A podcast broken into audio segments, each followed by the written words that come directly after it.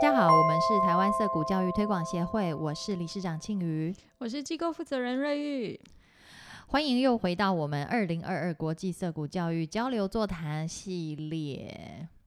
这是第三集了，是吗？对啊，我们之前有已经呃听过三位语坛人分别介绍自己，然后他们跟色谷的相遇，然后也讨论到了呃座谈的主题，什么是自主学习，他们各自自主学习的经验跟成果。嗯，那在这个座谈里面呢？因为我们邀请到的呃来宾，其中有一位是美国麻州涩谷的 Scott David Gray，那所以我们就有安排了翻译，嗯，一位就是帮 Angela，他帮中文翻成英文给 Scott，然后还有一位是我们也是我们协会的伙伴 Jay，他把呃英文翻成帮大家把英文翻成中文这样子。那 Angela 的工作是在幕后进行，这样比较不会占用大家的时间，所以大家在录音里面是听不到的。是，那这一场座谈，我们的主持人，当时的主持人就是瑞玉啦，只只不过为了精简我们的 Podcast 节目，就把瑞玉的这个串场拿掉了。嗯，好，那在这一集里面呢，我们就要进入到另外一个问题。就是如果想要让小孩去涩谷，或者是呃想要加入涩谷的时候，有遇到什么阻碍啊？然后嗯，比方说阿公阿妈反对啊，或者是自己的伴侣不赞成啊，种种的呃问题。嗯，或者是还有什么我们想不到的结果，竟然是意外的障碍这样子。嗯，那三位语坛人也各自做了很有趣的分享哦。对，嗯。呃，当然，Scott 维持他一贯的 直白的风格。对，首先他就回应了，当别人觉得送小孩去涩谷真是一个莫名其妙、很可怕的事情的时候，你该怎么回应他呢？他说：“嗯，他基本上他的回答就是你要暴雷吗？哦哦，好好好，大家大家自己听吧。我们先开始吧。Well, the the devil's in the details in that sort of situation.” who is this person? What business do they have poking into my business and my child's business? 嗯，这个问题就是有所谓魔鬼藏在细节里。这个人到底是谁？他他有什么资格去那个指，就是去指指指点点我跟我的孩子 ？I don't need to defend a person being free. I need to I think that uh, those who want to hold someone else in bondage are the ones who need to explain themselves. 嗯，我自由是不需要理由的。那那去阻挡我、妨碍我的人，反而是应该要提出一个理由。会把会把小孩送来学校，我觉得这绝对是 你你你跟另外一半，或是你们自己这个家庭，一定有你们自己的一个核心价值的存在。那我不知道别人，我就先讲我自己好了哈。呃，我先是在法院工作，所以呢，呃，其实，在七年前，当我知道呃读了《涉谷传奇》跟这个的东西之后，我我心里面一直非常想要我的小孩来，因为涉谷的一个核心价值跟我。自己心里面的一个核心价值是不谋而合的，这我之前有提过。但是呢，事实上，事实上是我先生是在法院工作，所以呢，他不可能把工作辞掉，然后呢，呃，让然后陪着我跟小孩子来到这边。而当初我自己也在纽约有一个全职的，呃，在华德学校工作。可是你知道很多事情哈，都是你不会想到的。如果今天要不是啊，要不是之前。要不是有这个这个 COVID，我想我今天带孩子来涉谷绝对是不可能实现的。那你们对觉得很奇怪，这是跟 COVID 有什么关系？我刚刚就有提到说，涉谷的一个核心的价值就是没有恐惧、自由、尊重、责任跟支持。那你知道这个东西呢？当 COVID 的时候，我就先讲打针哈，我们也要我们也要带任何的政治的问题在里面，但是我只是跟你们提到说，当纽约市政府强迫每强迫在公家机关工作的人必须要打针，没有打针你就你可能就会把你会把你的工作失去，而且不断的呃，然后你到餐厅里面去，你没有打针卡你也进不去，这个东西都跟对旧局在法院工作是有很大的抵触，因为他在法院工作这么多年，这这二二十多年来，他觉得在法律之前人人是平等的，可是今天今天是完全这个。市政府完全没有给我们任何个人的自由去决定我今天要不要把这一个针插在我的身体里面，所以，所以这个东西就抵触了他对自由跟平等这个东西。然后呢，还有很很多很多的事在纽约市发生。呃，我我我我跟我先生，我们都觉得我们真的是感觉好像生产生生活在一个共产国家，这是我跟我先生两个没办法接受的。也因为这个原因。他觉得他要去寻找一个地方，是能够让我的孩子是有自由、尊重跟支持的。然后就是因为这个原因，造成了他同意了我带孩子来到这个地方。那你会想说：哇，太好了，新闻，你的你的梦想成真了。对，没错，梦想成真了。可是你知道吗？当梦想开始。那个成那个梦想在空中这样飘的梦想，开始慢慢要跟地接地气的时候，我发现我带孩子来到这边，你知道最大的阻碍是什么吗？最大的阻碍是我发现我自己根深蒂固的观念是存在的，而且是大有问题的。然后这个这个存在的根深蒂固的存在的观念，它开始跟涉谷的观念开始在抵触。而我其实，而我其实不知，我以为觉得啊，我已经很啊，它的核心价值跟我核心价不谋而合啦，巴拉巴拉巴拉。可是你知道吗？当我还发现我竟然还有这样根深蒂固的观念的时候，在跟涩谷这样一个自由自由的氛围在抵触的时候，我跟你讲，那是我最大的阻碍。那我也从这当中才看见到，原来我还有这些观念。其实我以为我没有。但它只是被我盖起来而已。那你会，那我觉得说，与其说我是怎么样去克服它，我倒不如觉得说，我觉得它是因为，因为它，因为你知道，涉谷的一个作息时间呐，它是你可以自己，你可以自己决定你几点钟要到学校，你几点钟要回家，你只要待满学校规定的五个小时。我觉得这一个有弹性的，嗯，的时间表。对我而言是一个非常非常大的帮助，因为呢，为什么对我们有很大的帮助？因为我们可以有充足的睡眠。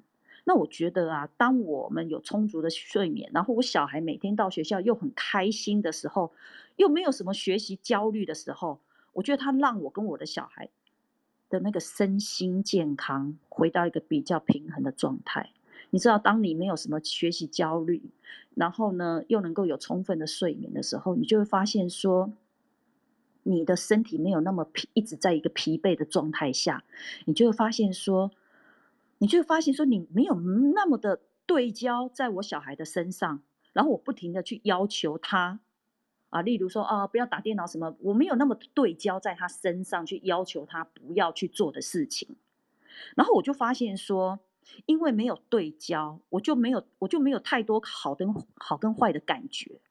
然后我跟，我跟，因为没有了对焦，所以我跟他关系就是有了一点点的自距离。我开始慢慢发现，我们各自放对方自由。也因为有了一个这样自由的空间呐，我反而觉得我跟他的关系，亲子关系变得比较和谐。然后我也慢慢的对焦在我自己的身上比较多了。那我发现说，我跟孩子啊，就产生一个，就是我们好像互相的支持，彼此在在这个人生地不熟的麻麻州生活下去。我我我们两个人好像就是我们两个互相给彼此依赖跟跟跟支持，但是我们却又是啊独立的个体。那我觉得都来自这个都来自于什么？你知道吗？来自于。社谷，他提供给我们来到这边的，不管是家长或孩子，我们有自己的空间，因为我们没有被规定几点要到学校，几点要离开学校，然后我们今天小孩子要回家做什么公事的功课，然后接下来去考什么试。我觉得这个这个这个焦这个学习的焦虑没有之后，我觉得是一个很大很大的帮助。可是你会说我小孩没学到什么吗？我我我我想要跟你讲一个例子，是这个礼拜发生的，就是在就是在这个礼拜，他就回来跟我说：“妈妈，我跟你说，我跟我学校的几个朋友哈讲好，这个礼拜我们完全都不喝含糖的饮料跟咖啡。”好啊，我说为什么？他说：“哦，因为我今天跟呃一两个呃孩比比较大的孩子 high school 他们在聊天的时候，突然有个女生她就打哈欠，然后我们就说你怎么了？她说：哦。”我一天都要喝四杯的咖啡，我没有喝到四杯的咖啡哈，我我我就人很累。然后我的小孩就跟另外一个年纪比较大的小男的男孩，就跟这女孩说：“天哪，你一天喝四杯咖啡，真对你很不好哎。”然后他就说，他们就三个人坐下，就拿出了一张纸，开始去把喝四喝咖啡好的地方跟不好的地方，他们就开始这样列下来。列下来之后，他们。他我小孩就跟另外一个男孩就说，就跟就说，他就跟那个那个喝四杯咖啡的女生说，哦，我们来帮助你好不好？我们也我们我们在这个礼拜我们都不喝含糖的饮料，那你也试着不要喝咖啡，让我们一起来帮助你，怎么样能戒掉一天喝四杯咖啡？然后那那你看我的小孩学到什么？他或许今天没有在学校学到什么数学，任何数学。的的的功课，可他学到了，他学到了如何怎么样的去帮助自己的身体健康。所以你知道吗？他非常喜欢吃甜食，所以他也是有点微胖。可是这个礼拜我在吃 ice cream 的时候，你知道他告诉我说：“妈妈，你好好开心的吃，我不吃，因为我已经跟另外两个人讲好了，我这个礼拜我不吃任何含糖的东西。”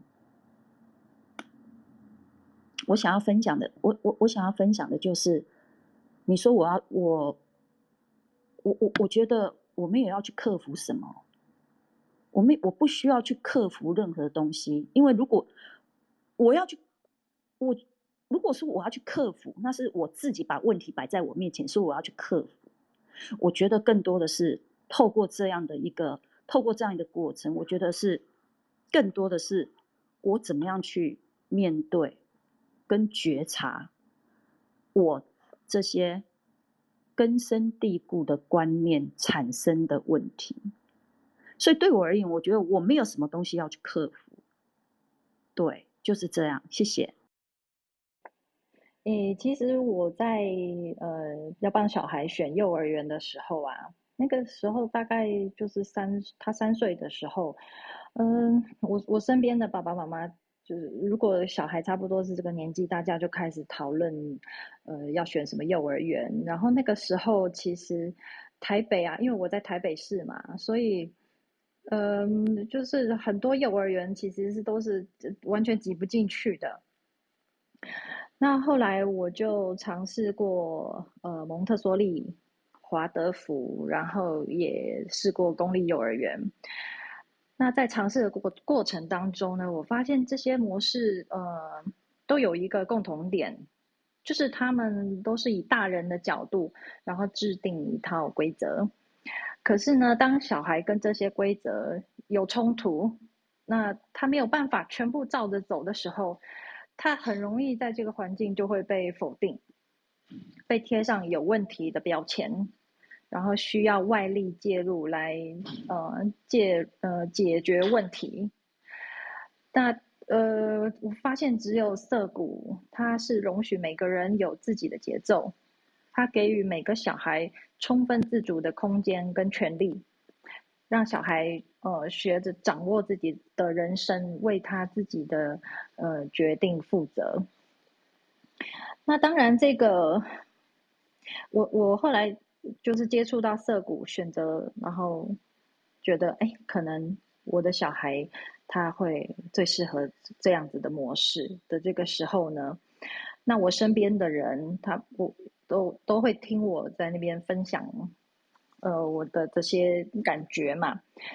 那可是他们对于涉谷的理念呢？因为因为涉谷理念真的是比较很激进啊，所以他们会怀怀疑啊，会担心啊，也会呃害怕，就是小朋友如果他脱离了我们的所谓常轨，会发生什么不好的事情。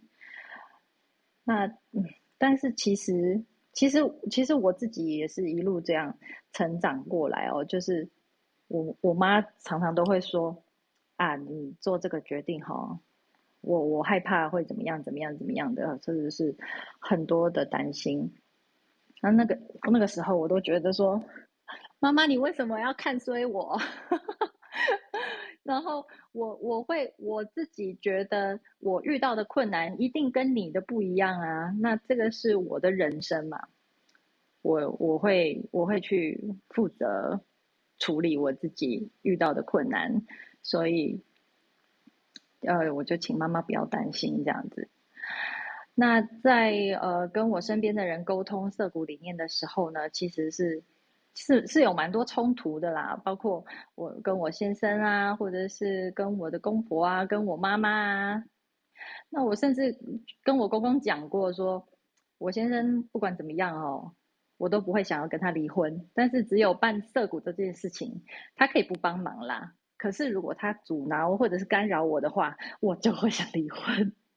然后公公就公公就赞助我一笔钱，说：“你你就你就去吧，你去做这个事情，我支持你哦。我希望你可以留在这个家庭，不要离开。你就是做你自己吧。”我那时候真的是眼泪都快流下来。我我觉得，哎，好，那我可以就是放放心的去去做了。那呃，我我这边我要先声明一下哈，我不是在教坏大家说大家要去考虑离婚这件事情，但是就是要沟通，要要跟你身边你觉得你你在乎的人，你觉得重要的人，去好好讲你的感受，然后你为什么要做这件事情。那在选择学校的过程当中，我跟我先生也做了很多的呃这样子的沟通。那我们就发现说，哎，如果要送小孩去呃公立学校的话，那有有谁会想要谁要送他去呢？谁要就是六点起床，然后送小孩去上学呢？然后谁要负责盯小孩写作业？谁要来签联络簿呢？那如果小孩要有考试的时候，谁要去帮忙准备呢？那我们就发现说，哎，好像没有人想要做这件事情。我跟他都不想，然后我们其实也不想要听别人告诉我们说小孩是怎么样不符合他们的期待跟标准，因为因为这个其实在我们的童年都已经发生过了。然后是很不好的经验，对我们来说，这是一个童年的梦魇。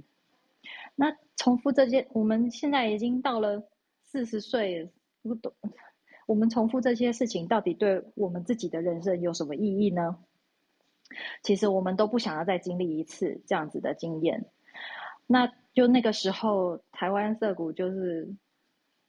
顺顺风顺水的办起来了，然后也也让小孩去体验过，就是呃，我们有办冬令营跟夏令营嘛。体验过之后，小孩也说他自己想要去涉谷，那所以一切就这样子，就这样开始了。所以说我我觉得我其实没有遇到什么阻碍，但是呢，就是做了很大量的沟通，就就是这样子而已。好，这是我的分享，谢谢。哦，所以说选择色股啊，真的要有一种气魄，就是我管别人怎么想。对，嗯，那个跟你的对你的人生跟对你小孩的决定，哎，对你跟你小孩的人生和决定指指点点的人到底是谁？他们会为你的，如果你按照他们的决定跟建议去做了，他们是要为你负责吗？每天面对小孩的功课，接送小孩上学的是他们吗？的确，这个是我们都要深思过的问题，才能做出不会后悔的决定啊。嗯，嗯，那嗯、这边 啊，没关系，我先来，你先做一下心理建设。我先来分享一下那个新闻那一段哈。其实我听新闻那一段的时候啊，我我因为我本来就大概知道说，哦，新闻的先生是在纽约的法院工作，然后在他们搬去马州涉谷之前。呃，好长一段时间，其实他们就已经去试读过了。可是为什么要过那么久才要搬过去？哈，当然，一方面我们可以想到的大概就是，呃，工作嘛，收入，然后再来从纽约这么一个繁华的地方，要搬到鸟不生蛋的 马州，住在国家公园的旁边，边，对，应该也是要经过一番的呃呃规划，还有重新的思考整个家庭的呃，就是该怎么样去调整这样。但是没有想到，促使他们做出呃下定决心的这个，真是一个意外的决定因素，竟然是疫情的爆发。然后，而且我觉得他讲那个真的事到临头了。然后真的做下去了，你才会知道说，原来我离我的理想跟我自己想象的自己有多遥远。好，可是不会，呃，如果这是你自己做出来的决定，你就不会临阵退缩啦。我觉得这是蛮好的。感觉上是一个奔向自由的过程诶、嗯，去奔向一个我想要的人生，跟我想要的自己的哎、一个好像过程那个我的小孩第一天就是台湾涩谷开学的第一天啊，我也有这样子的感觉。哦，真的吗？对啊，我就在脸书上面分享啊，我哦就说奔你哦向自由，哦，是你还是你的小孩？都是我说自由是双向的，是的，是的，你放别人自由的时候，你自己也会得到自由，没错。嗯对呀、哎、我我 那个因为瑞玉啊，他听到这一段座谈的录音啊，还有跟我说，哎、是不是这样听起来好像当时我我老公有做了什么不得不得了的事情，让我很想离婚哈。我这边 其实座谈当下，我就整个惊吓了。那一段讲完，我就赶快补充说啊，没有，其实我们在旁边看，大家不要误会，青宇的先生是我们看过仅见的、很少见的稀罕的好男人哦。整个家族都非常支持庆余做的事情呢。好啦，我在这边跟大家分享一下，然后也是帮我先生就是，对啦，帮他美美言几句啦。其实他那个时候也没干嘛，他就是，呃，他可能也到了一个想要嗯找自己的时候吧，所以他就一直在打电动啊，就是一个阿宅嘛。然后呢，就就在电动里面找自己。他他后来是有说，他觉得他那段时间也是在逃避一些东西，但是呢，因为他我我那时候我自己的想法是，嗯，好，他需要一些自己的空间跟时间，那我就呃我就忙我的，然后让他自己看什么时候想要出来再出来这样子。对啊，所以其实他也没干嘛啦，他就是那段时间想要独处吧，然后被我公公发现啊，被我公公发现说，诶，奇怪，他们最近好像互动比较没有那么热情哦，还是什么问题嘞？然后就来找我聊天啊，所以才会有这一段啦。但是我没有，我没有真的想要离婚啦，因为老公打电动，我就把他休掉，这样子好像太激烈了。我又不是 Scott，你为什么要抹黑 Scott？Scott 没有这一段，看多对，认真跟大家澄清，没有 Scott 没有。没有啦，我没有像他那么那个冰冰冰冰冰冰啦，我很温和，好不好？天秤座我们不敢讲。啊，好，总之就是公公观察到媳妇跟儿子好像这一段时间相处，呃，有有一点比较冷漠，但是知道说家己的囡仔可能讲袂听哈，自细汉看个大汉，我可讲可能无好，干脆来垂心不共，可能比较有效这样子。总之呢，就是大家要多多沟通啦，不要把事情闷在心里。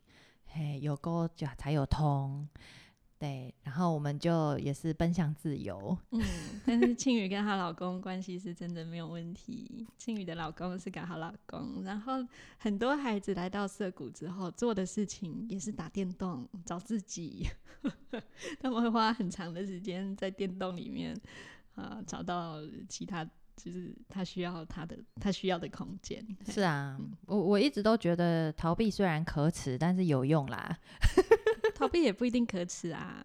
嗯好，谢谢瑞玉。对，需要逃避就逃避吧。哦耶，对，等你准备好再来面对就好了。嗯，虽然我还是会羞羞辱你，或者是骂你，没有啦我不会。趁火打劫。嗯，我们下一集就要聊到一些比较，嗯，就是呃，大家比较有兴趣的其他的问题。哎，下一集第四集就是第一场，就是三月十九号这一场的，嗯，已经进入 Q&A 的时间了，对不对？对对对，嗯，哦问答的时间。嗯对对对，我喜欢问答。好的，下好一个见，拜拜。拜拜。